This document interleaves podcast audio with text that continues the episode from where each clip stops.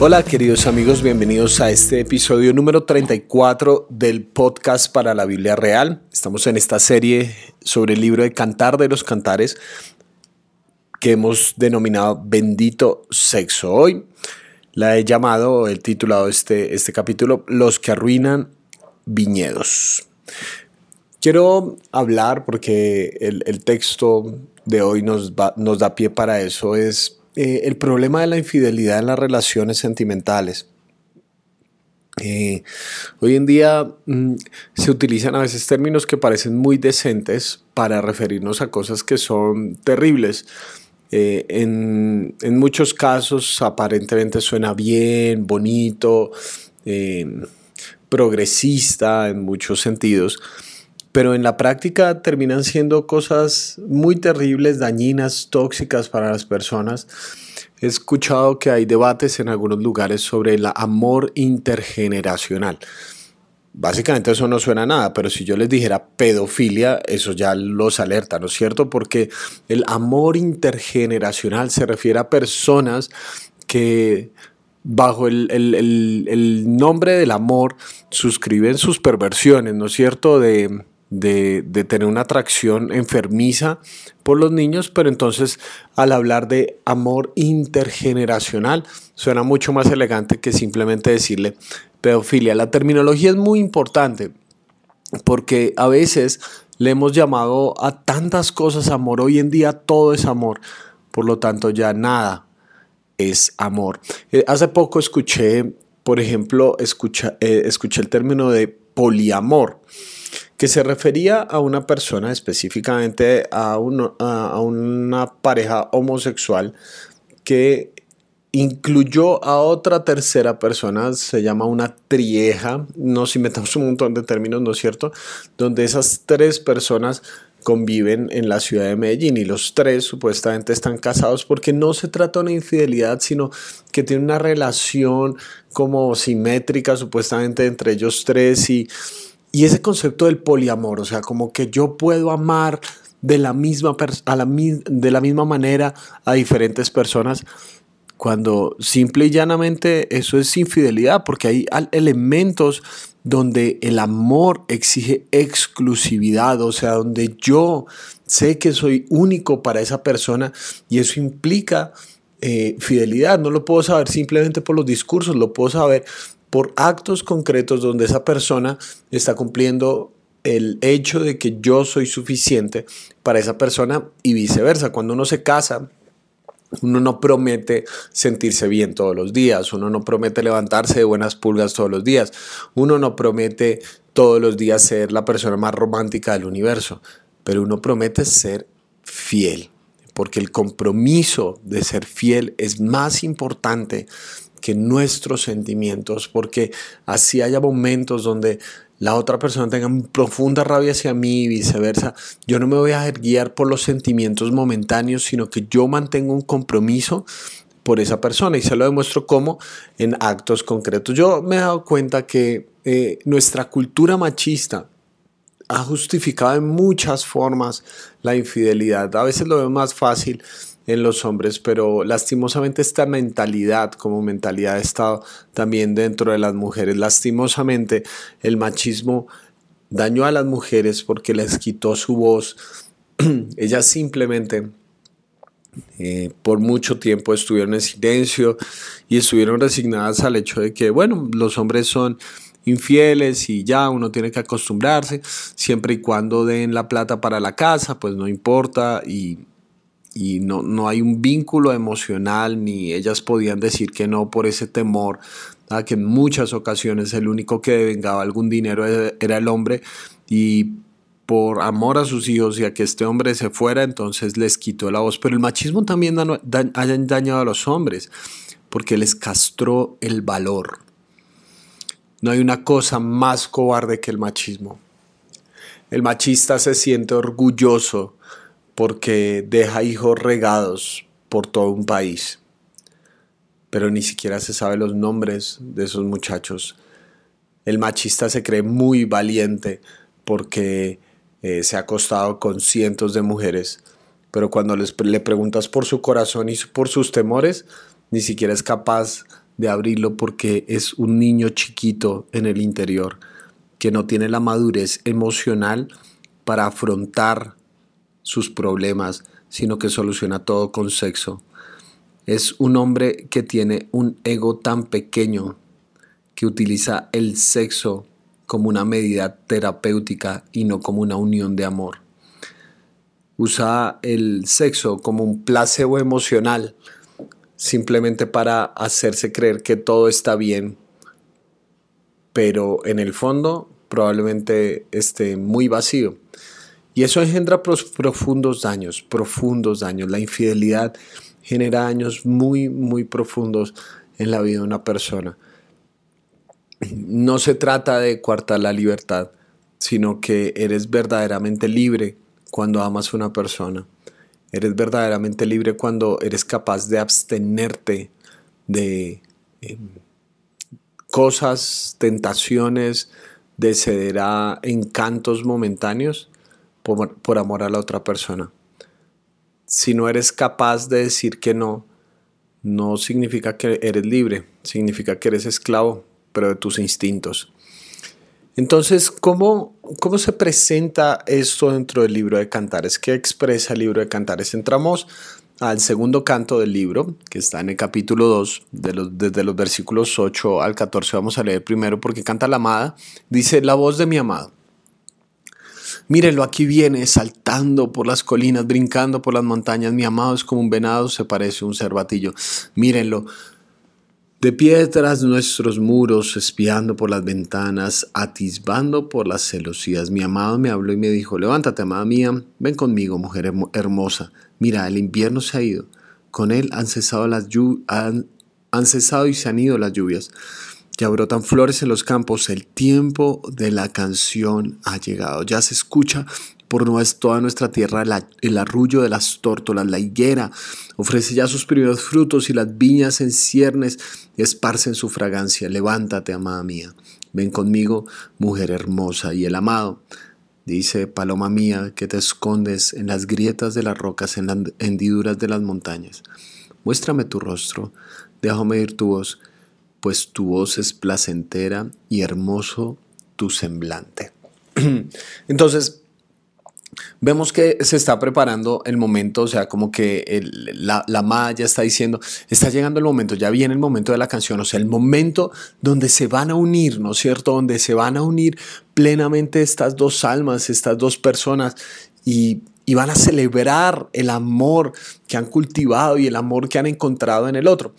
Pero quiero que noten algo muy interesante porque hay, dos conceptos muy importantes, tanto del lado voz de la amada como de la voz del amado. Primero, que el amado está mirando y espiando entre las celosías. Es una persona que viene y directamente eh, está, está pendiente, ¿no es cierto? Está vigilando alrededor y por otro lado la amada está escondida, ¿no es cierto? Y él está pidiendo que muestre su rostro. O sea, es esta búsqueda eterna, esta búsqueda constante donde él eh, desea encontrarla a ella, pero por otro lado él está vigilando la situación. Estas imágenes son muy importantes porque hay una expectativa en ellos. Hay una valoración mutua de la exclusividad. Ella está esperando al amado, no está esperando a ver si llega alguna otra persona. Ya no está como a la disponibilidad y si llega alguien, bueno, listo, le hacemos. No, ella está esperando específicamente una persona y él quiere celebrar el amor con ella específicamente todo este canto mutuo, ¿no es cierto? Es esta expectativa de esto es exclusivo para nosotros. El amor no se comparte. Ese concepto de poliamor es simple y llanamente una falacia con un término elegante que en última instancia no significa nada. El amor verdadero es un amor exclusivo donde yo miro al otro, busco al otro, pero vigilo al otro. Y vean que, es muy interesante porque en el versículo 20 hay un canto donde están los dos, combinan la voz del amado y la amada. Y dice, atrapen a las zorras, a esas zorras pequeñas que arruinan nuestros viñedos, nuestros viñedos en flor. Yo sé que la palabra zorra es una palabra muy fuerte para nosotros, pero En ese, en, ese tiempo no se usaba con la connotación de prostituta necesariamente, sino que eh, las zorras son animales que se utilizaban, que, que eran que básicamente como que estaban acechando los viñedos y estaban al tanto de los frutos cuando, cuando las cosechas dieran sus frutos para atraparlos, para, para comerlos. Mm, hay, un caso muy interesante en el libro de jueces, por ejemplo, donde Sansón amarra a varias zorras y quema todos los sembrados de, los filisteos. Entonces, ellos tenían que estar al, frente en esas épocas, ellos tenían que estar al frente cuidando sus viñedos, porque literalmente si los viñedos se acaban o si cualquier otro sembrado, en este caso se habla específicamente de viñedos, pero si cualquier sembrado se le dañaba su fruto, bien fuera porque venía alguien y conquistaba y robaba eso, o por una plaga natural, bien sea eh, algún, algún tipo de, bicho o, en este caso las zorras que vienen a atacar eh, los viñedos, eh, literalmente van a perder el trabajo de meses completos y ellos tienen que estar vigilantes. Por eso en los viñedos en muchas ocasiones había una torre justo en la mitad para que alguien estuviera vigilando y protegiendo los viñedos. En Isaías capítulo 5, hablando del pueblo de Israel, se habla de una persona, eh, para hacer referencia a Dios metafóricamente, que construye una torre en medio de su viñedo, en medio de su viña, y la idea es alguien que está vigilando constantemente que no vengan ni intrusos, personas que quieran robar o destruir la, la cosecha, pero tampoco que haya plagas naturales, y en este caso las zorras Em, y específicamente las zorras pequeñas cumplían la, función y, pues era parte de su naturaleza de comer los frutos de las viñas, pero entonces aquí dañan toda la producción de, un viñedo. Entonces volvamos a leer con ese, eso en mente, dice, atrapen a las zorras pequeñas, a esas, a esas zorras pequeñas que arruinan nuestros viñedos, nuestros viñedos en flor. Es decir, cuando, perdón, Justo antes del fruto, toda planta produce una flor, o sea, están al borde de producir fruto y existe esta plaga natural que son las zorras, que están al acecho para consumir estas flores y dañar el viñedo. Evidentemente es una metáfora de, hey, tenemos que cuidarnos. Hay, hay personas tóxicas que están mirando esta relación que esta relación que se va a consumar, que va a celebrar, este es el mundo que más habla de amor, pero hay gente que está íntimamente comprometida con el hecho de acabar el verdadero amor. Entonces tienes que tener cuidado, tienes que tener mucho cuidado, porque simplemente una mala decisión, una mala palabra, una, una persona que aprovecha los momentos puede dañar lo que has construido por mucho tiempo. La confianza es así, ¿verdad? Toma años construirla, pero solamente en un instante se puede acabar. Es como un viñedo, ¿verdad? Demoras meses en, en cosechar, cultivar, y en un segundo no permitas, ¿no es cierto? Tú no te imaginas a alguien que desde la torre diga, bueno, no es cierto, el libre desarrollo de la personalidad de los zorritos, pues ellos necesitan comer o algo así. No, él va protege su viña. Uno de los problemas que tenemos hoy en día es que somos tan eh, tranquilos con la libertad de los otros que no somos capaces de establecer límites y decir, no, mi relación no la tocas, a la otra persona no la tocas, no porque nosotros la poseamos a esa persona sino porque nosotros queremos proteger un vínculo con esa persona. Y entonces nos encontramos del versículo 16 del capítulo 2 hasta el versículo 4-5 del capítulo 3 que dice, mi amado es mío, dice la amada y yo soy suya.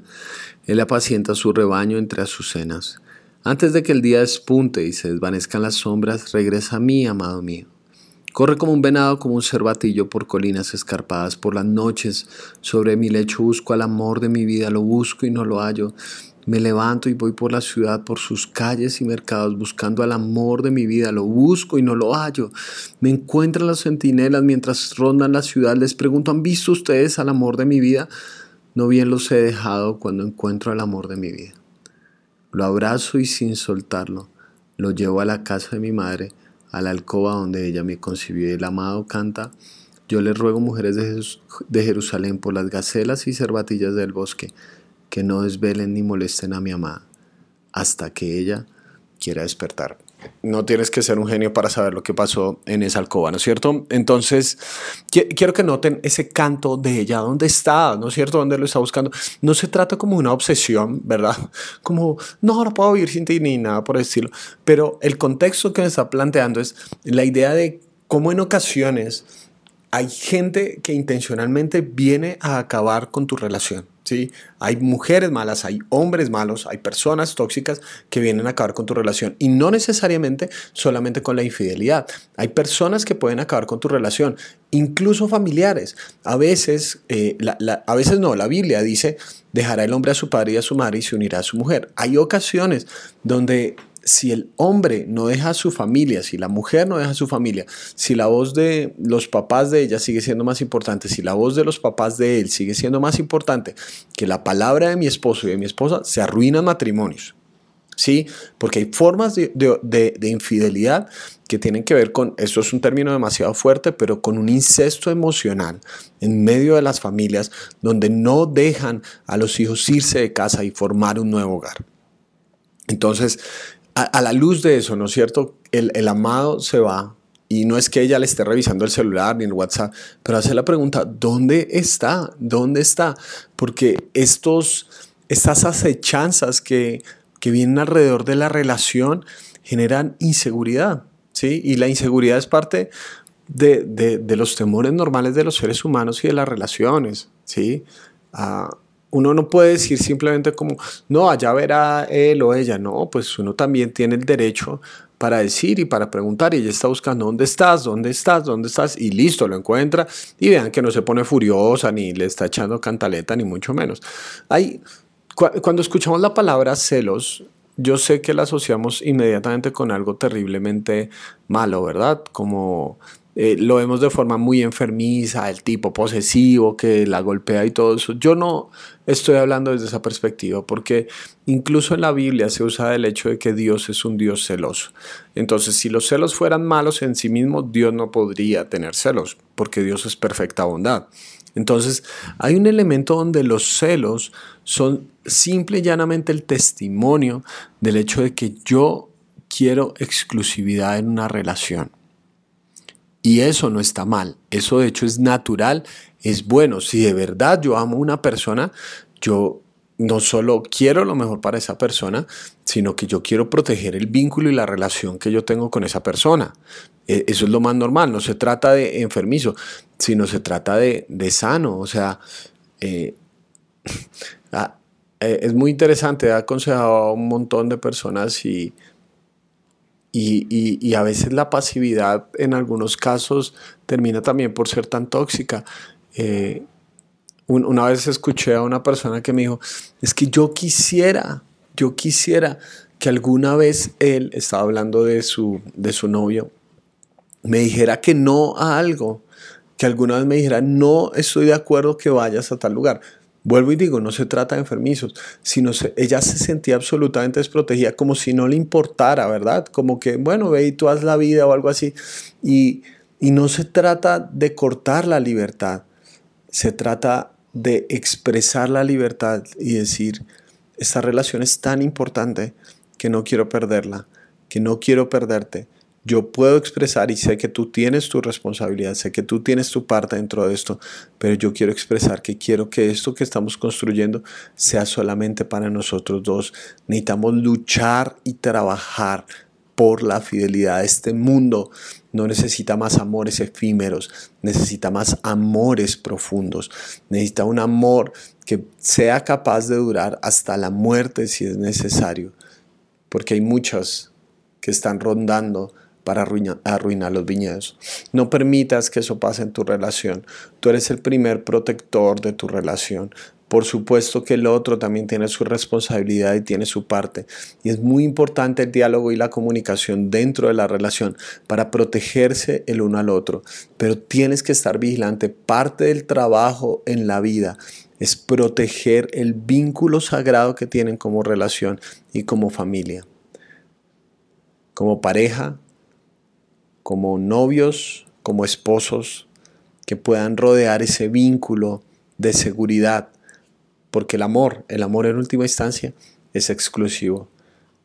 El amor no se acaba, el amor se profundiza y se profundiza tanto que tenemos que protegerlo con nuestra vida de ser necesario. Yo te animo para que eso sea una inspiración, que ames tanto que seas capaz de luchar por proteger tu amor. Te mando un gran abrazo.